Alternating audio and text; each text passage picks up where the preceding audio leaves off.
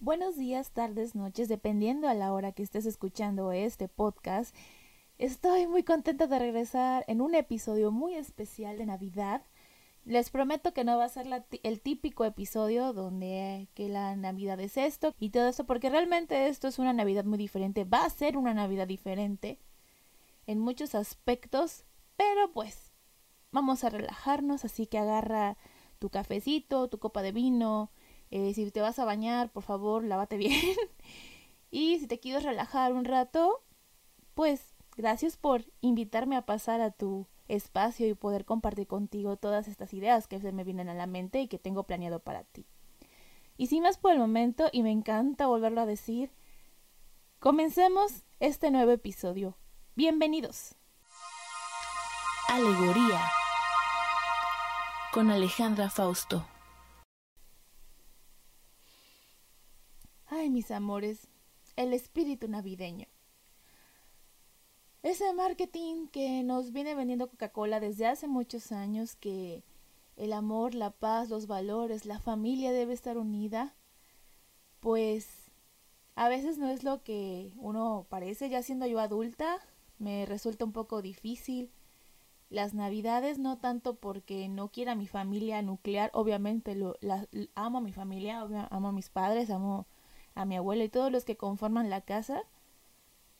Pero sí tengo mm, como que una pequeña queja sobre esta época y, y me puedo considerar un poquito grinch en eso porque pues la verdad no me gusta tanto la Navidad porque una me la paso trabajando todo diciembre, obviamente es como que la fecha donde más trabajo tiene un diseñador y se agradece, o sea, es muy, muy fleteado el asunto, pero pues quedas bien, ¿no? O sea, no te va mal en diciembre, porque siempre hay una persona que quiere un regalo, quiere playeras para las posadas, para las canastas, para fin de año, cubrir eventos también, este, ayuda mucho. Si eres multitalentoso, ayuda bastante, pero pues creo que no lo disfruto tanto estas fechas porque tengo muchas desventajas y me gustaría como que explayarlo en este momento. En primera, Trabajo por mi cuenta, soy freelancer desde hace 11 años.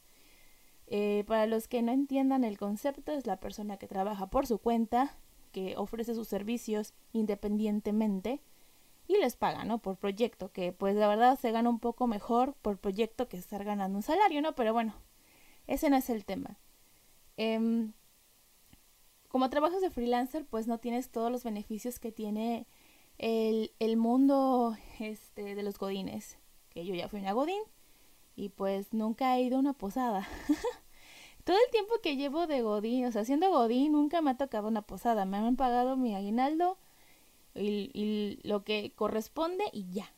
Pero nunca he ido a una posada de, de gran magnitud, ¿no? Y son afortunados porque pues hay cena, hay baile y todo, y hay rifas, ¿no? Sobre todo las rifas. Pero bueno, no tenemos posada, no tenemos aguinaldo a veces, o sea, dependiendo cómo estés trabajando es lo que te va a, este, a, pagar, a llegar y todo eso. Eh, obviamente no tengo vacaciones, la paso trabajando. Este año he tratado de ya cumplir todo lo de la lista de pendientes que he tenido para que por lo menos trabaje menos horas, unas dos horas al día, estaría bien en mis dos, este, dos semanas de vacaciones que voy a tener, ¿no? Ese es el propósito, ya casi lo termino. Esto pues ya es hobby, ¿no? Esto ya es como parte de mis vacaciones, eh, hacer el podcast especial. Y bueno, y no tengo pues compañeros con que hacer intercambio de regalos, o sea, es muy cagado. Pero bueno, les quiero compartir, aparte de mi frustración de ser freelancer y no tener posada, obviamente este año pues no se va a poder porque pues no hay presupuesto y pues no podemos salir, porque normalmente me pago me voy a un restaurante, le digo a una amiga que me acompañe, que vayamos a cenar y pues yo celebro ahí mi, mi posada, mi intercambio y todo, ¿no? Pero pues este año ya no se pudo, obviamente, sana distancia, este, creo que pronto van a cerrar aquí otra vez, nos vamos a rojo, no sé. La verdad desconozco mucho la situación porque estoy tan apegada a escribir cosas bonitas en la vida, que ese es mi trabajo, pues como que no tengo mucho interés de saber qué pasa en el mundo de de, la pandemia y todo eso. Bueno, en este episodio voy a, compartir cómo ha sido mi transición desde niña hasta mi edad adulta las navidades. O sea, vamos un poco personal, diría yo. Eh, ¿Cómo he sobrellevado mis, mis, mis navidades, no? Yo creo que desde, desde que tengo uso de razón, la Navidad siempre me ha encantado porque pues niña, mis primos estaban chicos, más o menos de la misma edad, nos llevábamos un poco de años, ¿no? Jugábamos y todo y era felicidad, este, toda la familia se reunía, o sea, todos los este, hermanos de papá se, se reunían y todos eran felices, se amaban y pues nosotros jugando, ¿no? Y nosotras me refiero a primas. Y cuando llegaron los varones, ¿no? Pero éramos felices, eh, jugando sus juguetes, mira, me regalaron esto y que no sé qué, y la chingada, ¿no? Pero conforme vas creciendo, las cosas van cambiando. Yo siento que yo dejé de creer en la Navidad el día. Tenía 11 años, me acuerdo. Y me enteré de la triste realidad de que Santa Claus no existe, son los papás. El que cada año tenías que decirles, quiero esto, que no sé qué. Y pues no sé cómo le hacían y o, era muy distraída o no me daba cuenta o porque nunca como que revisé los este los armarios ni nada a ver dónde estaba mi regalo, ¿no? No sé cómo le hacían, la verdad, porque nunca me enteraba. Igual con los dientes, o sea, con, la edad de los dientes y todo eso, ¿no? La verdad, este, fueron buenos, este, escondiendo las cosas, la neta. Em, pero cuando fui creciendo, a los 11 años, mi mamá me dice, Santa Claus no existe, soy yo. Y como de todo se derrumbó dentro de mí. ¡Ah, qué feo! Y me acuerdo que ese, ese, ah, eso fue antes de Navidad. Eh, me lo dijo como unos, unos dos, tres días antes de Navidad, o antes, no me acuerdo mucho antes.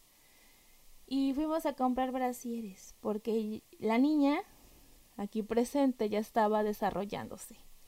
Y fue muy triste que lo que te regalaran en, en tu Navidad número 11 fuera brasieres, corpiños, ni siquiera eran brasieres, eran corpiños.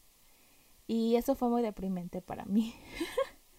Pero bueno, entré a secundaria, preadolescencia, hormonas, eh, pedos existenciales, los primeros pedos existenciales que tuve, el bullying, todo eso. Yo descubrí en una Navidad, de hecho, no me acuerdo, creo que tenía 13 años, 12, no me acuerdo. Eh, descubrí el maravilloso universo de Harry Potter. Y pues de ahí me enamoré de, la historia, de todo, y compré los libros. Yo no, yo no leí en ese entonces, o sea, no había esa cultura. Ahorita como que hay un poquito más, pero aún así nos falta, eso ya lo dije en un episodio. Em, empecé a leer en Navidad. O sea, me compré el segundo libro, o sea, vi la película y directamente fui a comprar el segundo libro. Entonces, pues ya empecé a leer, ¿no? obviamente como me uno se va mucho por ay, pues es que pues fue película y, pues ya tengo el segundo libro, ¿no? Entonces tú lo lees y dices, pero este personaje quién es, ¿no? Cosas chistosas, ¿no?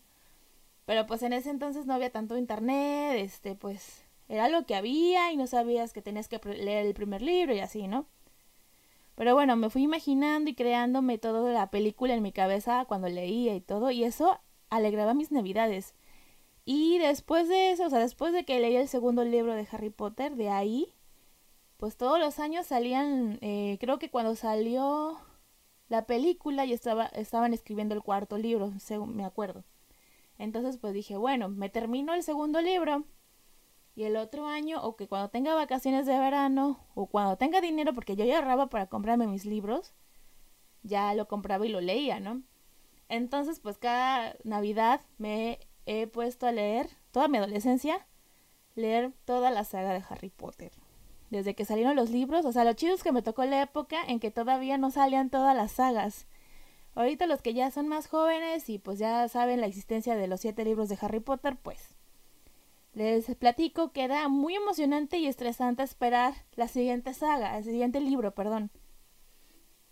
Pero mm, en Navidad pues eso me daba mucha nostalgia. De hecho, en Navidad lo que hacía, o sea, desde la secundaria he sido muy aplicada, soy exageradamente aplicada y creo que en mi trabajo lo hago muchísimo. Es parte de mi personalidad, yo creo, de que mm, eh, nos, nos íbamos de vacaciones y pues hacía toda la tarea en un día, ¿no? Que resúmenes, que esto, que matemáticas, que toda la chingada, ¿no? me, si me tardaba así, era mucha tarea, pues lo, acababa en dos días. Pero para Navidad, yo ya tenía mis libros y me ponía a leer todo el día. Obviamente, pues íbamos este, a, a visitar a la familia, feliz Navidad y la fregada.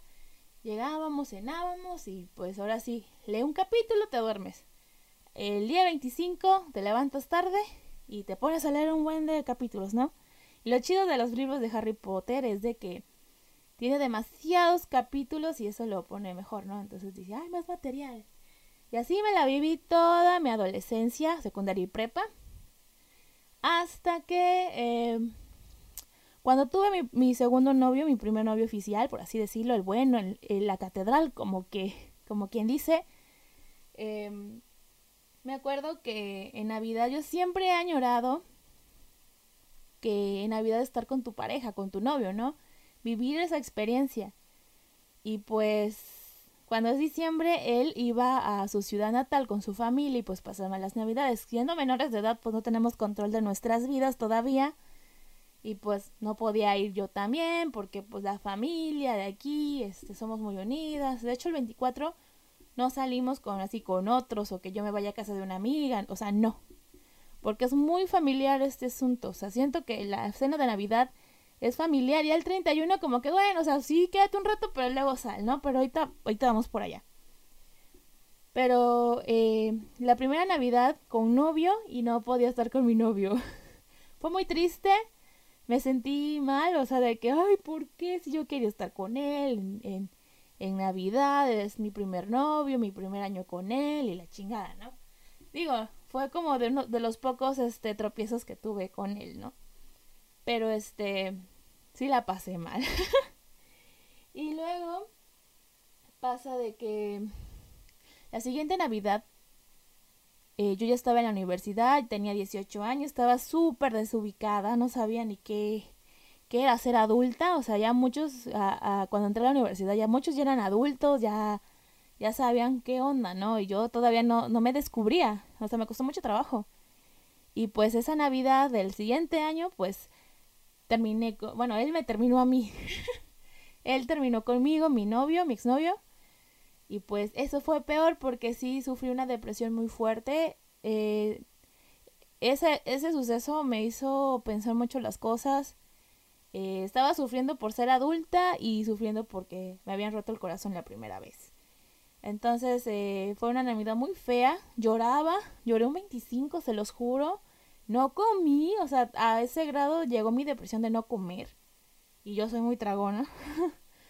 Pero sí fue muy triste y ya no quería, o sea, se me quitó la idea de tener pareja y este y celebrar la Navidad con, con, con el novio en turno, ¿no? Y pues eh, después de ese evento pues ya no pasaba las navidades tan chidas, ¿no?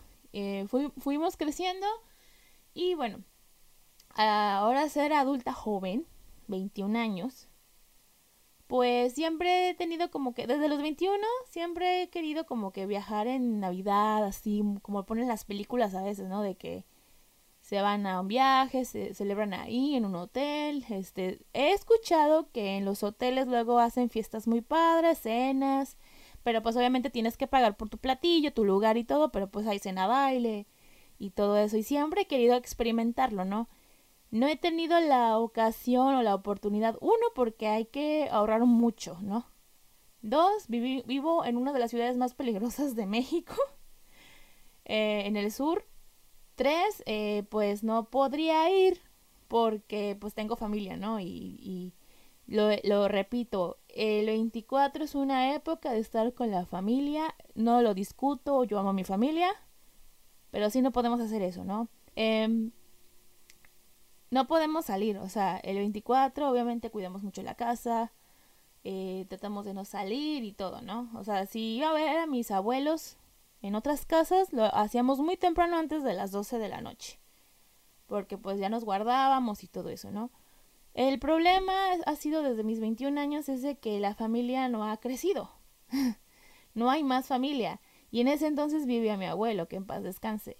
Que eso, ah, no, espérate, pero mi abuelo se iba a los 24 a, con, con, con, la sobrina de mi abuela, algo así. Se iba, ¿no? Mi abuelo se iba y pues éramos cuatro gatos. Y pues eh, ya siendo una adulta joven, pues una quiere como que echar desmadre, eh, alcoholizarse, eh, pláticas más juveniles y mis papás pues ya, ya les pesaba la edad, ¿no? Ya se querían dormir temprano, ver películas y todo eso, ¿no? Pero bueno, lo, lo, lo, este, lo aceptaba, pues me, me, me gustaba.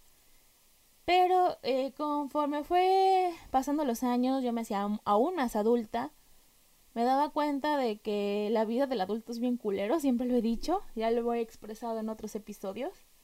Eh, les voy a poner este siguiente contexto para que me entiendan.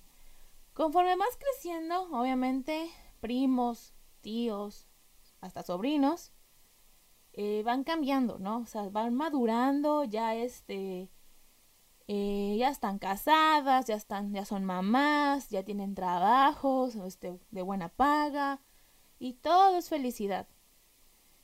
Y bueno, a, mí me toca esa parte de que pues soy la emprendedora, la que viaja un chingo, la que tiene un buen, buen de proyectos, eh, la que siempre está trabajando, que siempre está viajando, que está soltera, no tiene hijos, tengo libertad, o sea, por así decirlo, ¿no? Entonces hay un choque cultural y emocional entre mis tíos, mis primos y hasta mis sobrinos, ¿no? Mis sobrinos pues no pasan de los 15 años, por ejemplo. Eso pues no hay problema, están creciendo, eh, ya su mentalidad es otra, ahí no tengo ningún problema, los amo. Cuando tenía un poco más de dinero, hasta les yo les daba regalos y eso me gustaba mucho, pero pues debido a los últimos años las circunstancias no me han dejado regalarles cosas y espero que no se me resientan en algún momento de la vida. Pero el conflicto es más con los de mi generación, ¿no? Los, los los primos casi iguales, ¿no? Muchos están casados, lo repito, embarazadas y todo. Y siento que estoy fuera de, del círculo, pues. O sea, yo no, yo no, yo no soy válida en esa parte, ¿no? Em, y me siento mal, ¿no? A veces de que es más presión que sentirme mal, ¿no? Es presión social de que, ay, te estás quedando. Y soy, se los juro, la típica persona que tiene tías o, primas o lo que sea. ¿Y el novio para cuándo? ¿Y cuándo te vas a casar? Y cosas así, y así de, ojalá fuera fácil ir a la tienda, comprarme un novio y San se acabó, ¿no? Ojalá fuera fácil. Pero no, soy una persona, creo que complicada, muy difícil de entender realmente, siento yo, porque eso es algo que he llegado a la conclusión, que soy muy difícil de entender, eh, muy, muy difícil de, de que encaje la persona conmigo, yo no con él, obviamente, o sea, que la persona encaje conmigo. Entonces, como que me siento aislada, obviamente. Todas las mis primas pues hablan de la maternidad y todo eso aparte, ¿no? Yo, ah, pues como tú no eres mamá, pues no estás incluida en el paquete, ¿no? Y si algún familiar está escuchando eso, por favor avísenle a los demás de que sí me siento mal, de que me excluyan, de que este yo me quedo en una esquina eh, ahí con el teléfono esperando a que mi papá ya se decida a irse a la casa, es muy triste. O sea, sí, sí siento la exclusión. Y no sé si lo hagan a propósito o no, pero lo odio, lo odio. No me gusta ir sabiendo que ahí me voy a quedar sentada dos horas y, y este, sin hacer nada o solo escuchar las pláticas y así de, ah, ok, qué padre, ¿no? Entonces, no. Y siempre le he dicho mis, en mis episodios de que a veces hay que buscar a la propia familia y es algo que hago actualmente. Tengo amigas que parecen más mis hermanas. Digo, no tengo hermanas, obviamente, soy hija única, pero son más mis hermanas, o sea, me molestan, me hacen bullying, pero lo permito, ¿no? Y me quieren, cuando me pasa algo, ahí están al pendiente y todo, ¿no? Entonces como que a veces mi familia, o sea que no es mi familia nuclear, está allá afuera, ¿no? Es sanguínea. Entonces, sí, eh, he querido como que también hacer una reunión entre todas y, ay, las amo y todo, pero pues no se ha dado. Porque pues igual mis amigas también están madurando, están teniendo sus familias, sus proyectos, viajan y pues yo pues sigo quedándome afuera, ¿no? Pero en fin, no es problema, ya estoy acostumbrada y todo, ¿no?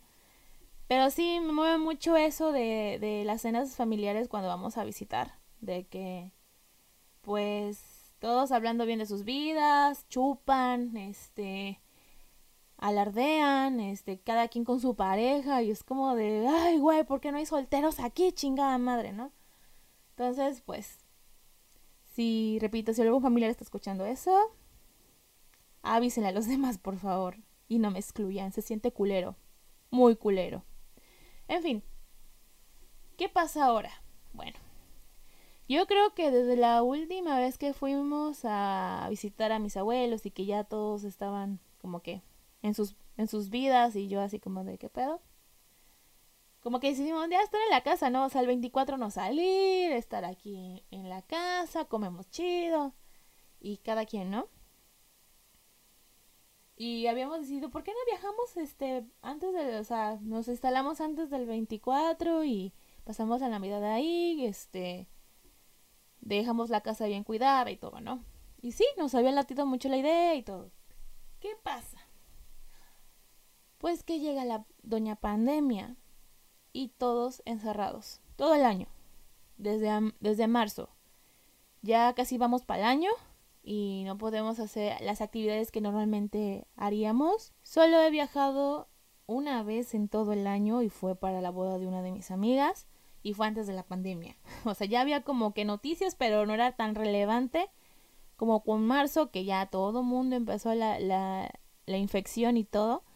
Y ahí sí, encerrarse y olvidarse de todos los proyectos, de hacer cosas chidas, de hacer una cena chida con, con mis clientas y con mi familia y mis amigas.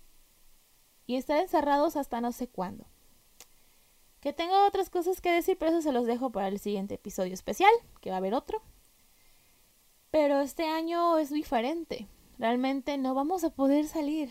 No vamos a poder ir a ver a nuestra familia. Eh, ya me ahorré la molestia de ir a las cenas familiares y que me ignoren. Gracias. Gracias, pandemia. Pero este. Pero bueno, no la siento tan diferente porque es algo que ya hemos hecho, ¿no? O sea, de estar en la casa, el 24, no salir con este, a otras casas, obviamente. Pero sí, este, la sentimos un poco triste por la situación que en el siguiente episodio les cuento. Pero estamos vivos, que es lo importante. Y estoy con mi familia, que en este momento aprecio mucho que mi familia esté viva, todos, mi abuela y mis papás y, mi perrita. Em, todo el apoyo que he recibido ante la situación y que la gente sigue creyendo en, en mí, ¿no? O sea, los, las pocas personas que se preocuparon por la situación que quiero, ya les quiero platicar, se los juro, pero esto es Navidad, entonces no quiero como que tocar el tema.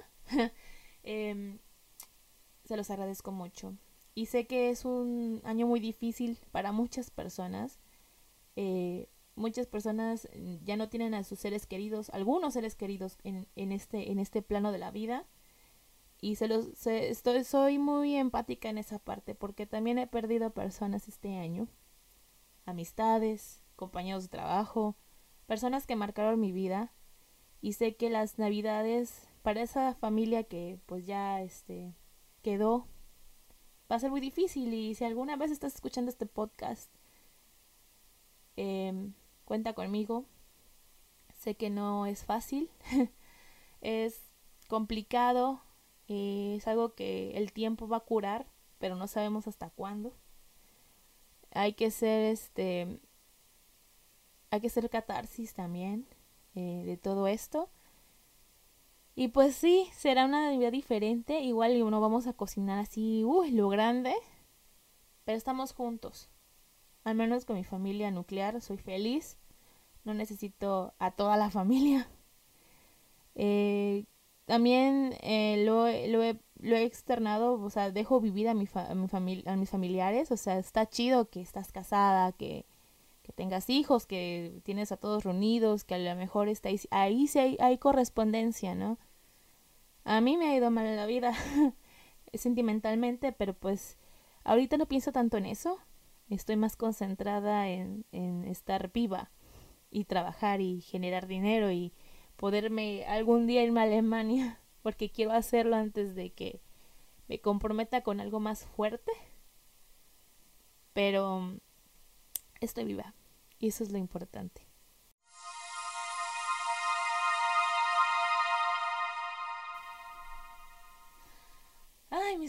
Casi lloro en el episodio, me puse muy sentimental. Les prometo que en el siguiente episodio les voy a contar la historia de la situación que pasé, que me cambió mucho la perspectiva y dejé muchos, este, muchas creencias, muchos, este, muchos pedos mentales también creados y que tengo que ir a terapia para aliviar todo este desmadrecito que pasó. Pero estoy más viva que nunca. Y eh, les deseo una feliz Navidad. Eh, espero que se lo pasen muy bien. Eh, me dio mucho gusto volver a estar en, micrófonos grabando. Ahorita voy a disfrutar la edición. Em, realmente cuídense, en serio. Cuídense mucho. tomen su cena distancia. Si van a comprar cosas el 24, vayan temprano para que no les toque la aglomeración y traten de estar unidos. O sea, realmente si no te llevas bien con tu familia, pues sean empáticos. Y pues no hagan desmadre y no se peleen por los terrenos ni nada por el estilo. Eso déjenlo en año nuevo, en la peda, no sé. Pero ah, sean felices, em, disfruten su familia, su pareja, sus amistades, su perro. O solos, no hay ningún problema. El chiste es que creo que el regalo de Navidad de este año es estar vivos y sanos pero más que nada vivos, ¿no? Así que les deseo una feliz Navidad, eh, cuídense mucho, ámense mucho y háganme el favor, el favor de ser felices. Hasta la próxima.